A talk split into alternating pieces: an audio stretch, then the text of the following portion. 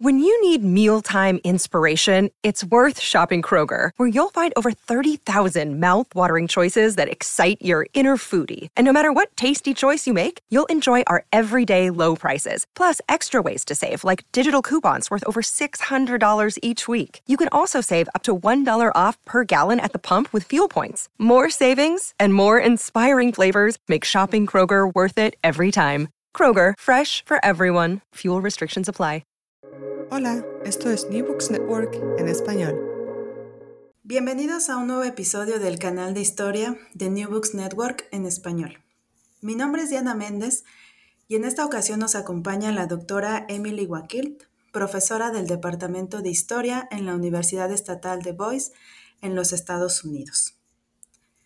La doctora Emily es autora del libro Parques Revolucionarios, Conservación, Justicia Social y Parques Nacionales en México, 1910-1940.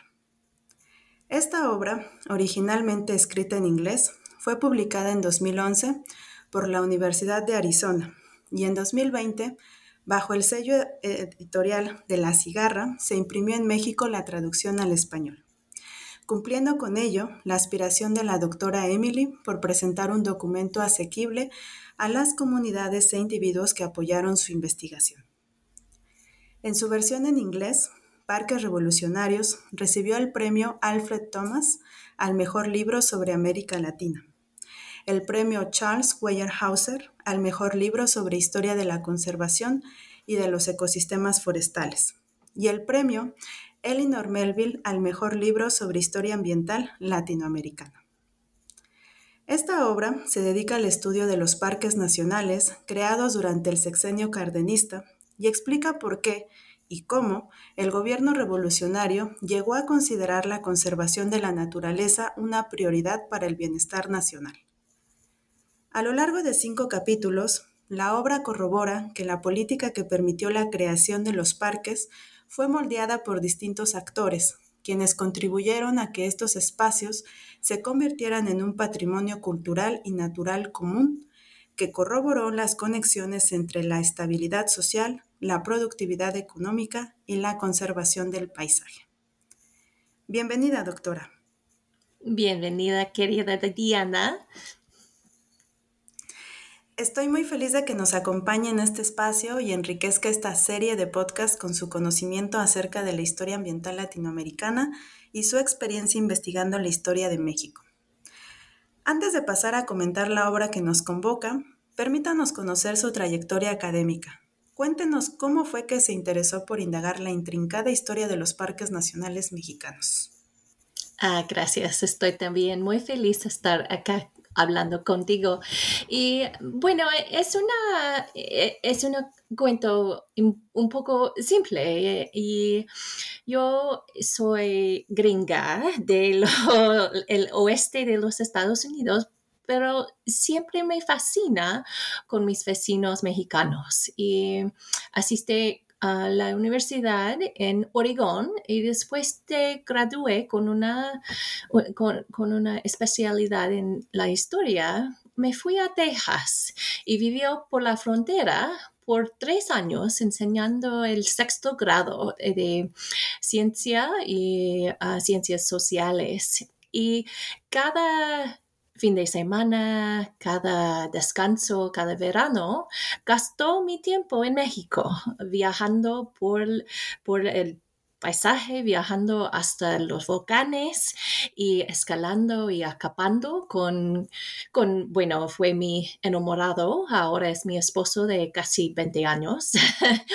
pero exploremos eh, la frontera, pero más de todo el, paisaje mexicano. Y fue un mundo separado, un mundo entero que antes no conocí. conocí. Y siempre he entendido a asistir el, el eh, para, estudiar a ser profesora. Eh, me, gusta enseñar y apliqué a, a muchas escuelas y llegó a la Universidad de Arizona para estudiar la historia mexicana. Y lo que me interesa más de todo fue la revolución, ¿no? Esto es el vórtice de, de la historia mexicana. Y, bueno, he, sido mucho escrito sobre eso evento, sobre ese movimiento. Y, eso me, fascina en, en por qué habían personas que quieren abandonar todo lo que tiene para construir una sociedad mejor, ¿no? Es una pregunta profundo y esta revolución es un ejemplo sin comparar, ¿no? Por eso intento. Y eso me fascina. Entonces me fui a Arizona para estudiar este movimiento social, pero llegó con esas memorias del paisaje, de acampar y escalar y hablar con mexicanos en ejidos y en las montañas.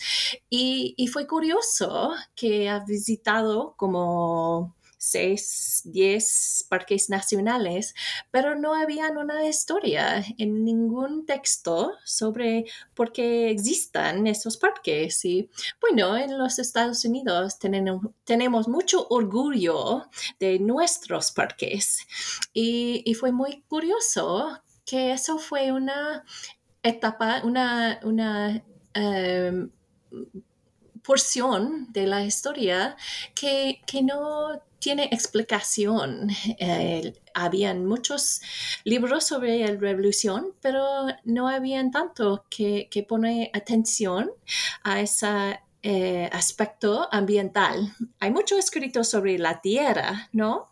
Pero la tierra en el sentimiento de de la economía o de la cultura pero había otro capítulo, eso de parques nacionales, que fue, fue muy uh, corroborado con la... Ah, con, el intento social de la revolución y, casi hasta el primer día en, la Universidad de Arizona investigó este tema y en, en cada día había otro puerto a entender um, por qué existen estos parques nacionales. Y, y habían esas experiencias en los Estados Unidos con los parques y mi papá trabaja toda su vida um, por una agencia que maneja tierra pública.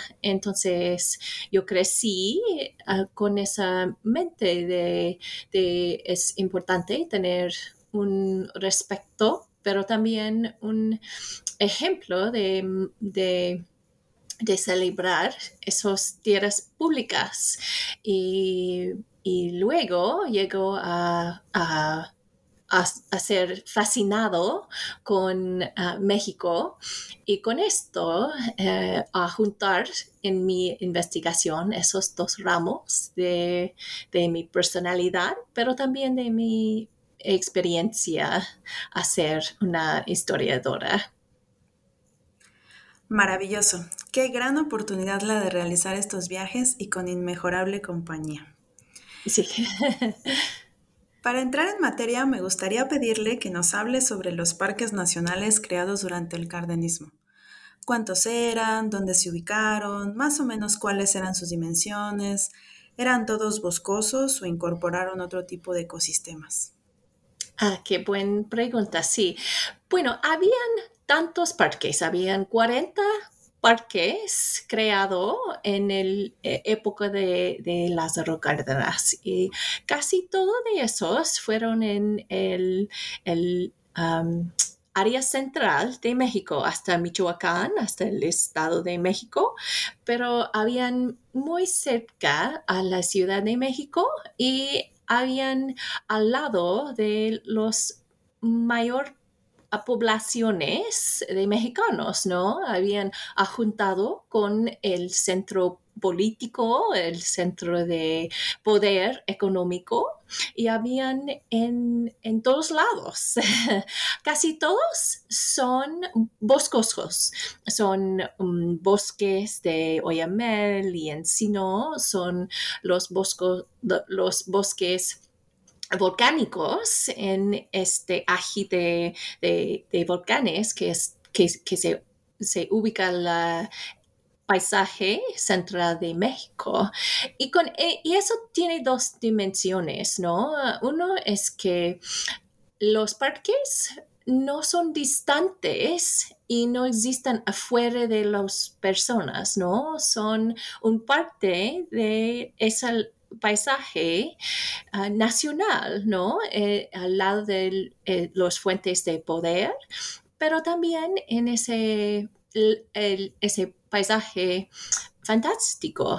Y, con eso, el otra dimensión muy interesante es, es habían accesible de todas las personas, ¿no?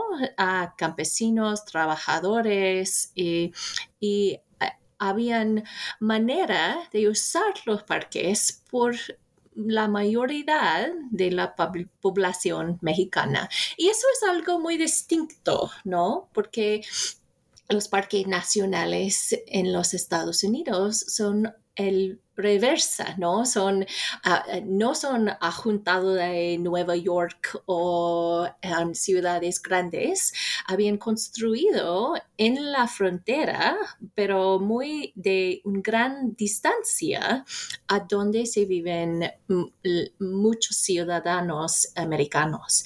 Y en México, el la estrategia no fue eso. La estrategia fue construir parques que, fueron accesibles, eh, que fueron um, majestuosos, igual como los en los Estados Unidos, pero um, que, fueron paisajes típicos, no solamente incomparables y, con eso, los paisajes boscosos y los paisajes de los volcanes tienen simbología muy íntima con la historia mexicana, pero, son, pero también clásicas, ¿no? No, fueran... Eh, eh, eh, no, no, fueran algo muy distinto. Y en ese momento, en los, los 1930, ah, en el época de Cárdenas, fue, había una mentalidad que fue, que tenía un, poco de respeto del medio ambiente, pero más de todo, todo fueron un espíritu de cuidar ese paisaje en cómo funciona ah, lo, el agua con la tierra y los bosques con los animales y todo eso fue, fue mezclado.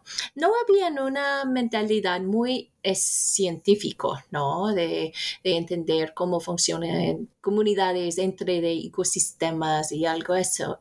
Eh, y, eso, habían más de todo representar el, el recurso natural que, que, que, muchos saben, eh, viven adentro de un bosque. Es, es interesante comparar ese momento gardenista y esa naturaleza casi nacional con lo que pasó en México en los 1990, cuando, cuando también había un movimiento a conservar muchos paisajes, pero esos fueron de, mucha distancia del centro poder mexicano. Esos fueron los desiertos de Baja California, por ejemplo, o la, la, jungla, las bosques tropicales del Yucatán. Eso también tiene sentido mexicano, por supuesto, pero fueron muy distintos de ese momento revolucionario que, que habían... muy lijado, muy, muy íntimo con la política cardenista. Entonces, habían muchos parques, 40 parques, y en el momento de 1940, el México tenía más parques de cualquier país en el mundo. Y eso es un dato muy simple, pero profundo, creo, porque muchos mexicanos no saben eso, y ni tampoco el mundo tiene esa recognición que habían muchos eh, senderos apartes para, para, pensar en parques y pensar en este acto de conservar un lugar específico eh, por el valor que tiene a la naturaleza, pero de igual el valor eh, cultural. Estupendo.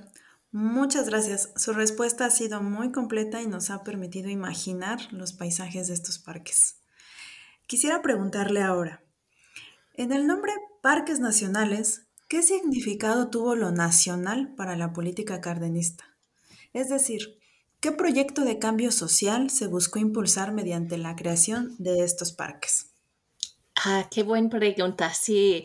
Bueno, el, nombre Parque Nacional fue algo muy interesante eh, eh, cuando empecé esta investigación.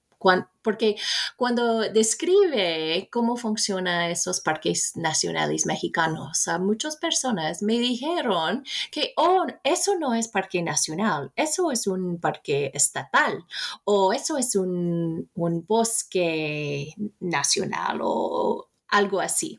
Es más como los Adirondacks o es, es, como otro tipo de, de, parque, pero no es parque nacional. Y para mí había una, tenía una epifanía cuando leí algo que ha escrito Miguel Ángel de Quevedo. Y Miguel Ángel de Quevedo fue una figura muy importante en la historia de los parques nacionales. Él también tiene unas huellas en la Ciudad de México, ¿no? Vivía en Coyoacán y ahora hay una hay una Ah, camino muy ruidoso con su, nombre en esto, pero Quevedo dice que, son parques nacionales porque los mexicanos se llaman parques nacionales, ¿no? Y tiene la sobre, ah, la libertad de describirlos como nacionales. Y eso fue el contexto de revolución social, ¿no? Y el, nombre de parque nacional tiene sentido diferente en diferentes partes del mundo, pero en la política cardenista fue específica eh, por su por su em, relación con otro tipo de cambio social, ¿no? Como este reforma agraria, como también este trabajo de escuelas rurales y como también con estos nuevos sistemas políticos de incorporar nuevas poblaciones en estas actas y del, del formar esta eh, eh, operación estatal. Y parques nacionales fue muy simbólicos, pero estos eh, simbolismo tuvo un aspecto real, ¿no? Si, si llegas a la Ciudad de México por avión, puedes ver los bosques que ya todavía están. Todos esos son parques nacionales, ¿no?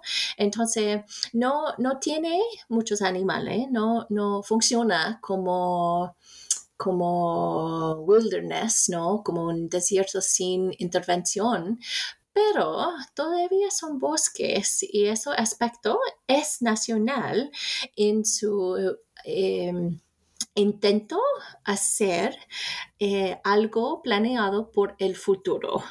Y esta planeando fue, ah, fue una decisión ah, eh, un poco simple, pero también fue difícil aportarlos cuando habían otras personas que quieren hacer desarrollo en su, en su terreno. Entonces, no, no siempre fue, sí, sí, no siempre fue simple a construir un parque, pero a llamarlo nacional fue algo que tenía una, una resonancia, un aspecto cultural que, que, le da más apoyo de solamente parque estatal o parque de una ciudad. Y eso fue un producto de ese momento histórico. Fantástico. Muchas gracias por su generosa respuesta. El número y las cualidades de los parques nacionales resaltan la particularidad del proyecto mexicano en la escena internacional y la valía de recuperar esta historia. Considero que uno de los planteamientos más potentes de su investigación es que los parques nacionales mexicanos no representaron zonas de desposesión, sino que fueron áreas de fuertes tironeos en los que distintos actores, entre ellos servidores públicos y campesinos, airaron sus opiniones e incidieron en el control de los recursos. ¿Podría decirnos qué tipo de ciudadanía se buscó construir a partir de estos espacios? Ah, qué buena pregunta. Sí, bueno, hay, hay debate en todas partes del mundo sobre esta tensión entre conservación y, propiedad privado y, um, y, que quién o quiénes tienen el derecho de decidir qué pasó con un, pedazo de tierra, ¿no? Un lugar específico.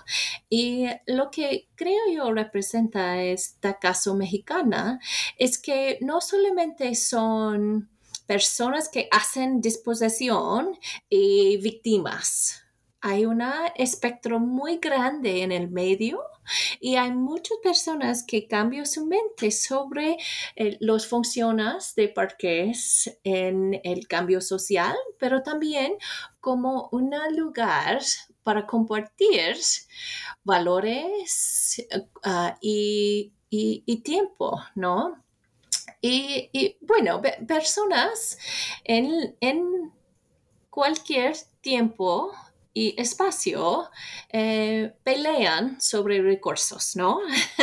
Eso se pasa, pero es el, rollo, es el, enfoque del, de un gobierno a construir servidores públicos que, son um, guardes, se, guardan valores que, no tiene valor en el mercado y también que, no existen si no hay gobierno, ¿no? Si hay no, no hay una entidad que se busca no solamente egalizar o no solamente para, para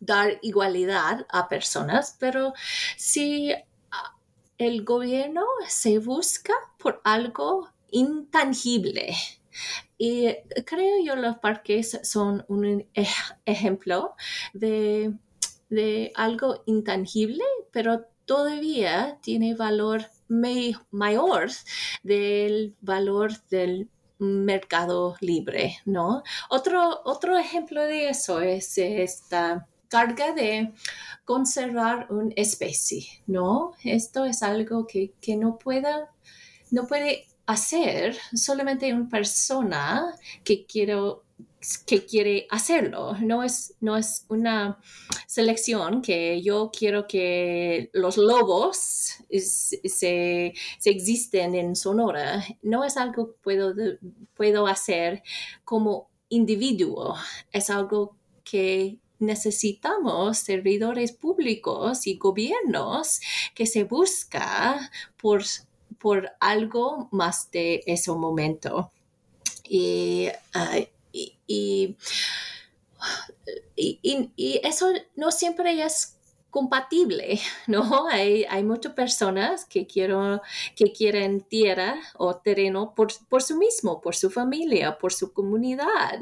Entonces, es, es una carga muy, muy grave, muy difícil a buscar por el futuro y también buscar por un medio ambiente, una naturaleza que, que, que no podría votar, que no tiene una selección en el mercado. Y esos seres, esos, esos eh, animales, especies o espacios, tienen valor, pero tiene que tener una racionalidad del gobierno que es un poco eh, enfocado por el futuro.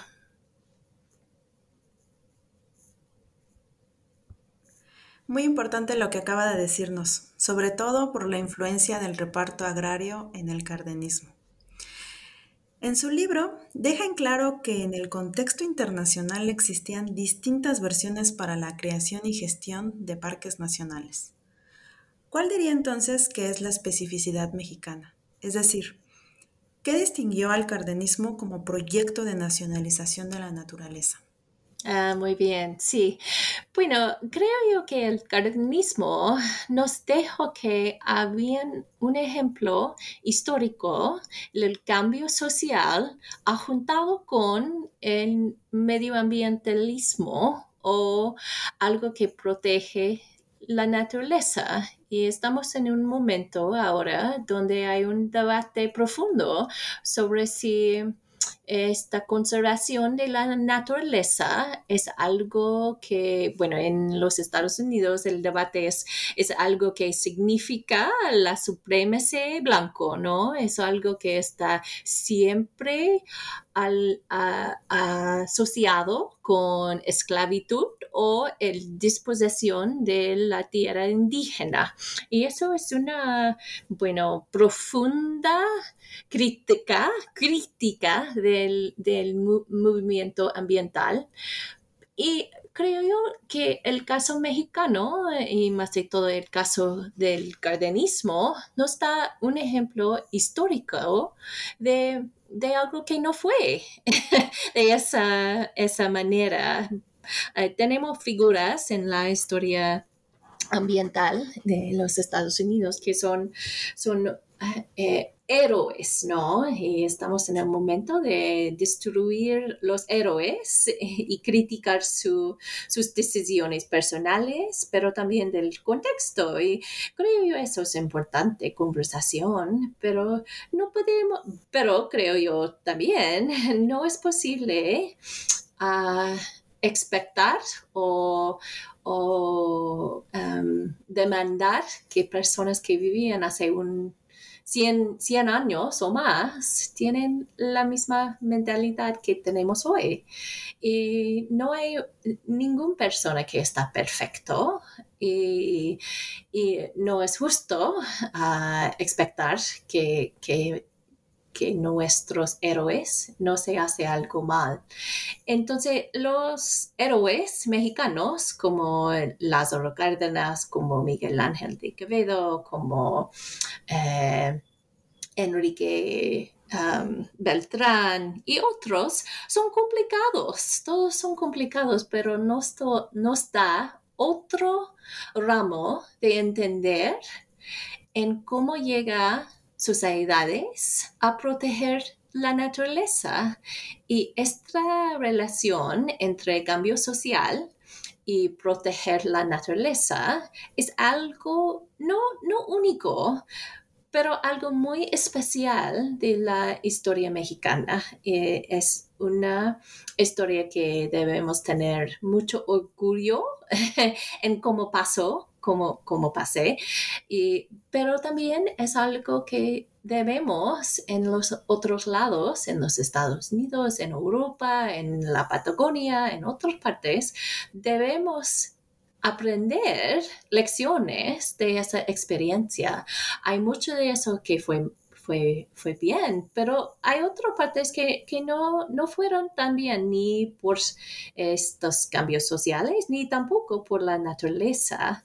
pero esta historia y en cómo se pasa el proceso de construir eh, conservación y parques nacionales nos da mucho que ver con esos debates, porque no son tan simples, ¿no?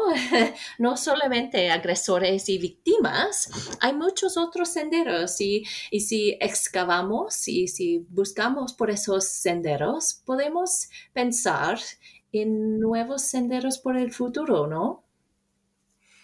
Muy de acuerdo con lo que has señalado. Considero que entender esa diversidad de visiones es una de las razones por las que es importante indagar y dar a conocer este pasado. El libro propone entender al cardenismo como un modelo de ambientalismo revolucionario signado por la idea de una integración entre lo natural y lo humano que logró incidir en la conservación. ¿Cuál diría que es la diferencia entre este modelo y aquel que coloca en primer plano la idea de justicia ambiental? Dicho de otro modo, ¿cuáles serían las implicaciones de anteponer la noción de ambientalismo a la de justicia ambiental para referirse a los actores asociados al conservacionismo. Ah, sí, eso también es, eh, se, acerca de esos debates muy importantes y muy, muy al lado con nuestro momento en el antropoceno, ¿no? Con esta realización que somos seres humanos cambiando el mundo entero. Y bueno, la, yo tengo muchos pensamientos en eso, pero voy a tratar de ser los eh, en, una manera clara y, y simple. Bueno, hay un movimiento de justicia ambiental que está muy alejado en los Estados Unidos con ese movimiento de derechos civiles y, con la crítica profundo que, que el, mundo tóxico eh, eh, ha sido intentado a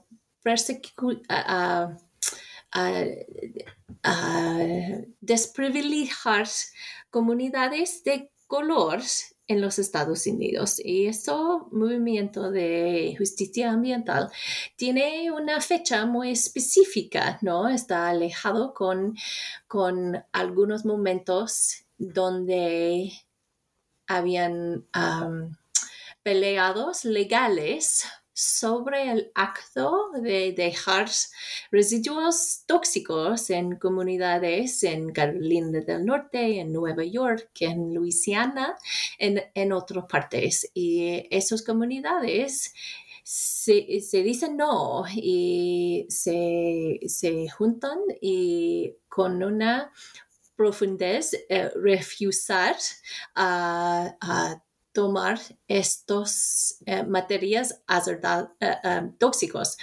Y eso tiene una definición alejado del gobierno en los Estados Unidos. Este, el, Agencia de Protección Medioambientalista que, que está cargado desde leyes de los 1970 con proteger ciudadanos de este daño de su salud em, eh, eh, por el gobierno federal. Y eso eh, ha, crecido a criticar esas desigualdades. Y eso es importante. Pero creo yo, en el mundo mexicano, en el mundo latinoamericano, hay algo diferente que, existe antes de esos debates de justicia ambiental y creo yo es más profundo. Y eso es bueno, creo yo que esos movimientos y sentimientos y pensamientos ambientales desde México y muchos otros países en América Latina siempre han sido preguntas sociales. Y esas preguntas sociales llegan primero y estas respuestas ambientales eh, fueron eh, eh, justicia ambiental, ¿no? Entonces, conservación no fue algo solamente por élites y personas que viven en las ciudades. El conservación fue algo que hacen campesinos en sus ejidos, ¿no? Y, no hablan del mundo científico, pero hablan de comunidades de seres, de comunidades de de plantas y animales y agua y montañas. Y todo eso fue un sentimiento de ambientalismo que, que había relacionado con la justicia. En otra manera de decirlo, a decirlo, es decir, que la justicia no siempre ha sido separado con el ambientalismo en América Latina, pero eh, otra pregunta relacionada con eso es ¿por qué fue en los Estados Unidos? ¿No? Porque el, el medio ambiente no, no siempre fue pregunta de justicia y eso es algo peculiar, creo yo, de los Estados Unidos, pero algo, que está unido en México y otros países de América Latina, que preguntas del medio ambiente siempre ha sido relacionada con preguntas políticas, preguntas sociales y esos preguntas muy profundos de la justicia. Y eso es una reflexión de la diversidad de personas en esas sociedades. Y también creo eh, tiene algo que, que, que decir con el funciona del, del, Estado, pero también del gobierno. Y hay muchos mecanismos más democrática del Estado y del gobierno mexicano y, menos en los Estados Unidos. Y creo esa, esa alcanza democrática es más profundo en México. No, no está perfecto, claro, pero hay, hay, hay hay un respeto de la ciudadanía que, no existe en los Estados Unidos. Entonces, esa crítica de, mm, del ambientalismo a ser algo élite eh, ha sido definido y relacionado con esos debates del desierto, debates de wilderness, y esos debates no existen en la misma manera en sociedades de América Latina y, y, por eso y con eso no hay esta separación entre justicia y ambientalismo. Muy bien, Qué importante es el uso de estas denominaciones para la construcción de narrativas que descentran el desarrollo de la sensibilidad y concepción del ambientalismo. ¿Podría contarnos ahora qué papel jugaron los parques nacionales en la creación de un patrimonio cultural común sobre la naturaleza? Es decir, ¿en qué medida los parques nacionales tuvieron la aspiración de reconciliar tradición y modernidad? Ah, muy bien. Sí, eso es muy interesante porque hay muchos símbolos en México de la, bueno, la vida precolombiano, ¿no? La, vida indígena en el pasado. Y esos son parte de INA. Y, y eh, habían en el siglo XX manejado aparte de los parques nacionales. Pero muchas personas cuando les dijo que estudió los parques nacionales mexicanos me dicen, oh, los pirámides, qué interesante. Pero eso no, e, esos no fueron parques nacionales, los parques fueron bosques, ¿no? Y volcanes y montañas. Pero otra parte del manejo del patrimonio cultural fueron esos edificios, ¿no? Esa infraestructura de precolombiano, pero también del paisaje. Y es interesante eh, navegar y pensar entre estos enlazos entre la naturaleza y el patrimonio eh, cultural um, antiguo. Y un, un interesante ejemplo de esto es Monte Albán, ¿no? En, Oaxaca, que está uh, una, un sitio muy profundo, muy impresionante, porque está una integración entre el patrimonio cultural y este paisaje natural de la, naturaleza. Y eso no es, es parque nacional, pero si se habla sobre algo como los volcanes, el Popocatépetl y Sacihualtl, eso es un, un paisaje bien mexicano, ¿no? que está, está conocido por, por, casi todo, ¿no? Es, no es el, único, pero es importante. Y con ese libro yo traté de navegar estos enlazos que, que, que están aparte en la burocracia, son, son agencias diferentes que manejo esos sitios que, que todavía tiene una huella impresionante, pero son aparte. Y, y yo traté de poner esa, esa idea que también los parques son patrimonio cultural y, y fueron un poco menos simbólico, pero más profundo del del medio ambiente, ¿no? Del funciona del, de los ecosistemas y de, los sistemas de la naturaleza. Entonces, eh, eh, habían tratando de poner los parques nacionales adentro de este patrimonio que es más obvio, pero también tiene una, una, una, una lugar y una, en el mundo de la naturaleza. Muchas gracias. Este es un tema muy interesante.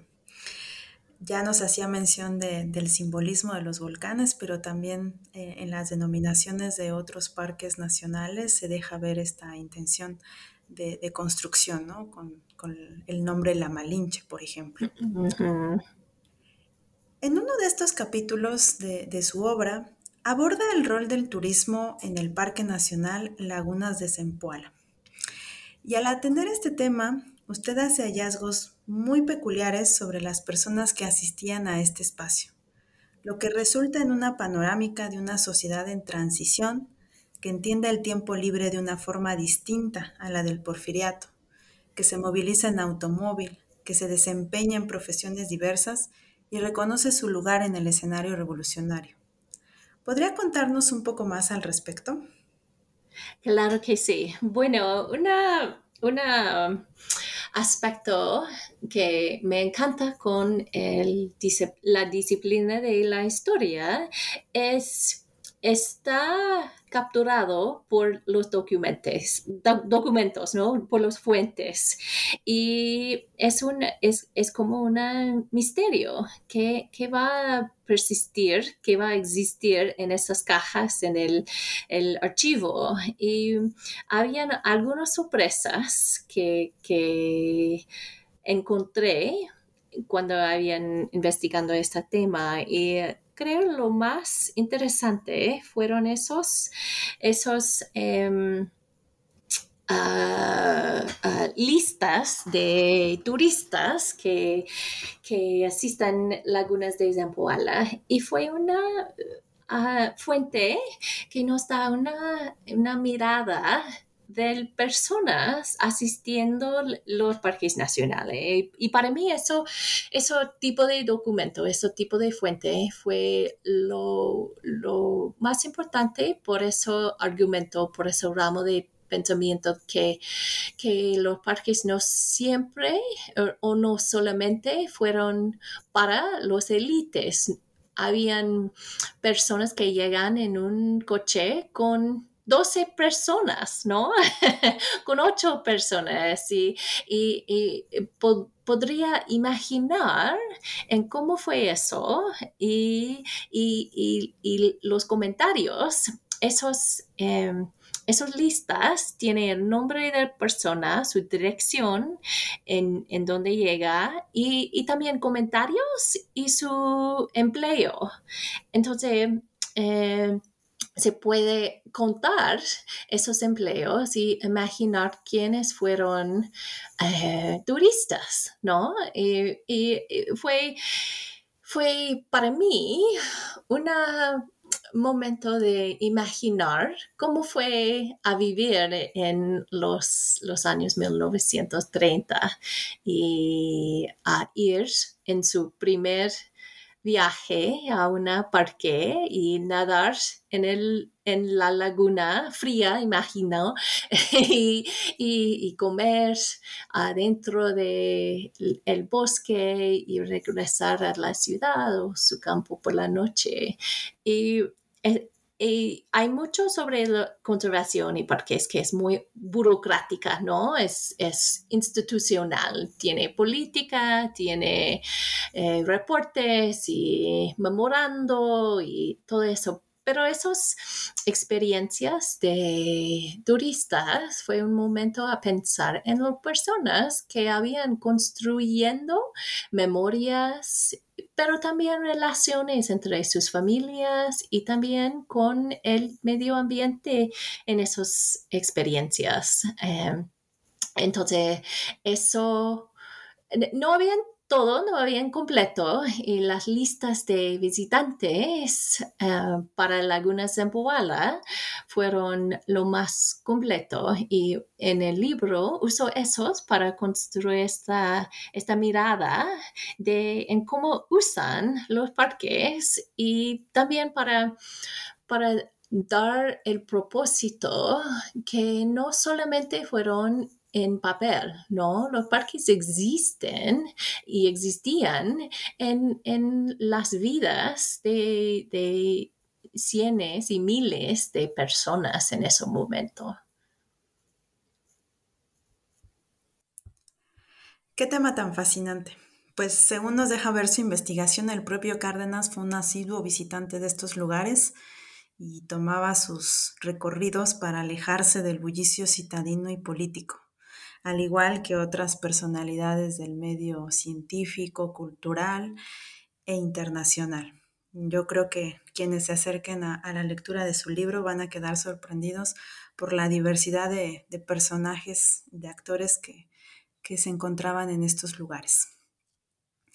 Precisamente pasando a, la cuestión de, la visita y de la experiencia, quisiera preguntarle cuál fue su experiencia eh, llegando a estos parques que, son los estudios de caso de su libro. Me refiero a, las lagunas de Zempoala, el Iztapopo, la Malinche y el Teposteco. ¿Cuál es su favorito y recomendaría visitar a quienes nos escuchan? Ah, muy bien. Sí, sí, yo, yo gasto mucho tiempo en los parques y me ama todos, todos más de esta lista de los capítulos, pero creo yo, esta porque la Malinche es mi favorito eh, porque tiene muchos eh, aspectos de, esta historia complicada de los parques nacionales. Bueno, en Lagunas de Zampoala me fui y, tenía, bueno, horas de conversación con los guardaparques y me sorprendió aprendí con sus experiencias y aprendí mucho en, ese momento y tengo memoria buena de eso. Y, los volcanes, Ixtapopo, um, yo escalé hasta, hasta la cima de Ixta con, con mi esposo. Él es muy buen montanista, alpinista, con mucha experiencia y, fuimos a, Y eso también, yo tengo esas fotos en el libro y también en mi, en mi oficina. Y, eso eh, tengo una memoria muy profundo de un, grupo escolar desde Puebla que también habían escalando esta montaña con, con nosotros. Y el Teposteco es una lugar muy, muy especial por el aspecto cultural. Ha sido estudiado por los antropólogos eh, muy mucho y también es una, un lugar Ah, que está cerca de la Ciudad de México, pero también es muy lejos. Y yo gasté casi un mes en Teposteco trabajando en el ex convento, en el archivo, y las personas que trabajan allá son increíbles, son, son muy profesionales y, se guardan una historia muy importante.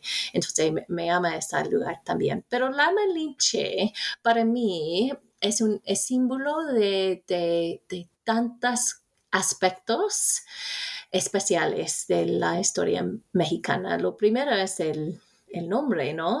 Este conflicto interno del conquista de esta traductor ah, ah, indígena que, ayudó el Nan Cortés, pero ah, después fue fue el nombre de esa montaña que antes de ser la Malinche fue una, ah, ah, una diosa antigua.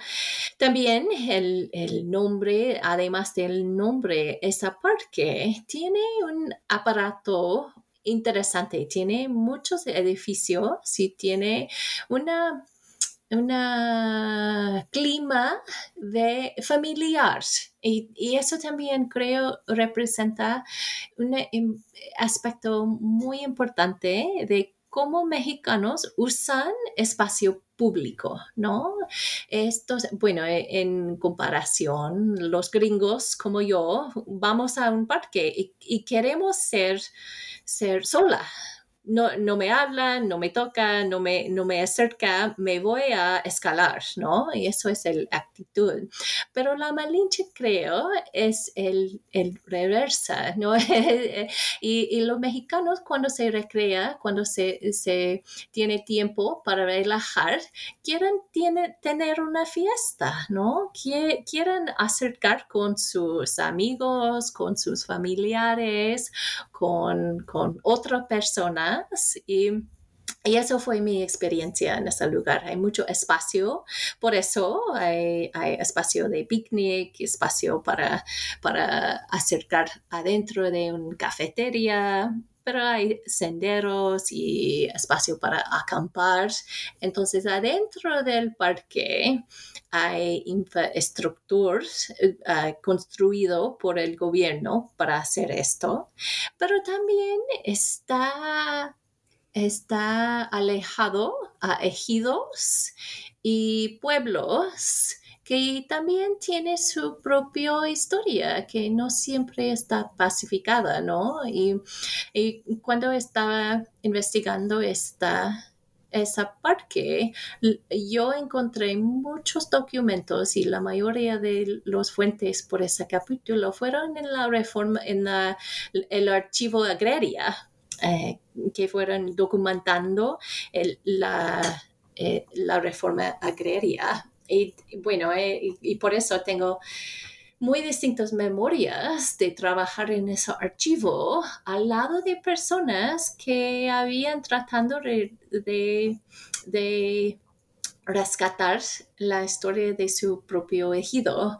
Y hablando con esas personas y la profundidad de ese eh, rol social de ese archivo y los documentos que, tiene fue, fue bueno, eh, nada más de revolucionario para mí a verlo. Y, eso que, que, estaba alejado con un parque nacional también es muy especial, ¿no? No esa parte, pero es un parte de esa historia también pero bueno, recomendaría que, que visitan todos, todos los parques.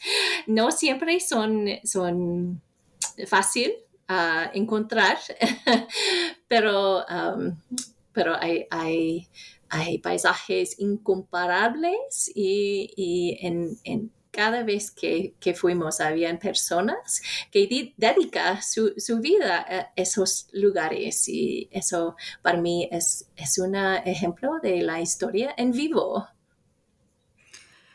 Qué maravilla de proceso de investigación. Estoy segura de que la oportunidad de visitar los parques cambió su perspectiva inicial sobre el tema. Creo importante remarcar además que estos parques, aunque han cambiado, permanecen Sí. Por lo tanto, es, es posible visitarlos. Para concluir nuestra entrevista, quisiera pedirle que nos cuente sobre sus proyectos en curso. ¿Qué se encuentra investigando? ¿Está preparando un nuevo libro? Ah, muy bien. Sí, claro, estoy casi, casi terminado hace una década, ¿no? Con un nuevo libro. Está, bueno, tiene contrato y está casi terminado sobre los parques nacionales en América del Sur. Eh, investigó um, cuatro parques en cuatro países. Un parque en bueno, dos en la Patagonia y dos en la Amazonía. Y después de este libro sobre México, estaba pensando en, qué hacer más que, que, hacer próxima y pensé en hacer el, segundo capítulo de Parques Nacionales Mexicanos. Eso todavía necesita estar escrito, pero ¿qué, qué pasó después de Cárdenas y en los años 80 y todo eso. Eh, eso es un tema abierto. Si, sabes a alguien que quiere escribirlos, le, le ayudo. Um, pero eh, para mí, eh, el libro sobre los parques nacionales mexicanos se eleva a esta pregunta que, no solamente debemos hacer comparaciones entre México y los Estados Unidos, debemos hacer comparaciones entre México y otros países de América Latina. Y bueno, Argentina tenía su primer parque nacional en 1903 casi 30 años antes de México, ¿no? Entonces, y, Chile tenía bosques federales hasta el 1907 y, y estaba pensando en esta comparación en América del Sur. Entonces, pensé que yo podría ir país por país y escribir 10 libros, ¿no? Sobre los parques nacionales. Pero bueno, eh, eso sería duro y no, no sé eh, si sería eh, lo que más necesitamos. Y con eso pensé en un libro que hace una comparación entre de las naciones sobre los parques. Entonces, ese libro enfoque en, los procesos que, que lleguen a, construir parques nacionales, pero también en el rol de la ciencia y los científicos en convencer un público y una, una aparatus ah, política a construir eh, lugares por conservación. Y en eso yo yo cuento una historia diferente en, cada país, pero está entrelazado ah, en, muchos, muchos vías de, investigación. Entonces estoy muy alegre a, hacer terminando este libro y después de eso estoy pensando de investigar llamas, iguanacos y vicuñas y alpacas, ese animal andino en el mundo. Muchas gracias, doctora Emily. Sus respuestas han sido muy esclarecedoras y considero que no solo ha logrado animar la lectura del libro, sino también la visita colectiva a estos parques e incluso ha dejado una generosa invitación para emprender investigación. Además de ello, no quiero dejar de mencionar el fino trabajo de edición y traducción de La Cigarra Editorial y de Eugenio Fernández Vázquez, pues el volumen es una pieza muy bella y de amena lectura. Doctora Emily, quisiera agregar algunas palabras a modo de despedida. Bueno, gracias Diana, fue un placer hablar ah, sobre eso y, ah, sí, quiero agradecer tu tiempo y, esa iniciativa y también agradecer a Eugenio por esa traducción y del libro en la cigarra. Se puede comprar el libro en lacigarra.com.mx y también se puede encontrar en muchas eh, librerías en, México hasta Chiapas, hasta la Condesa. Entonces, espero que le encuentra y, le guste el libro. Fue un placer de mi vida de, escribirlo y, y continuar hablando sobre eso. Estupendo, doctora. Le deseamos mucho éxito en la realización de sus planes y sus nuevas publicaciones. Estoy segura de que nos dejarán tan fascinados como este libro. A quienes nos escuchan, les agradezco su atención. Hasta la próxima. Hasta luego. Gracias. Gracias por escuchar New Books Network en español.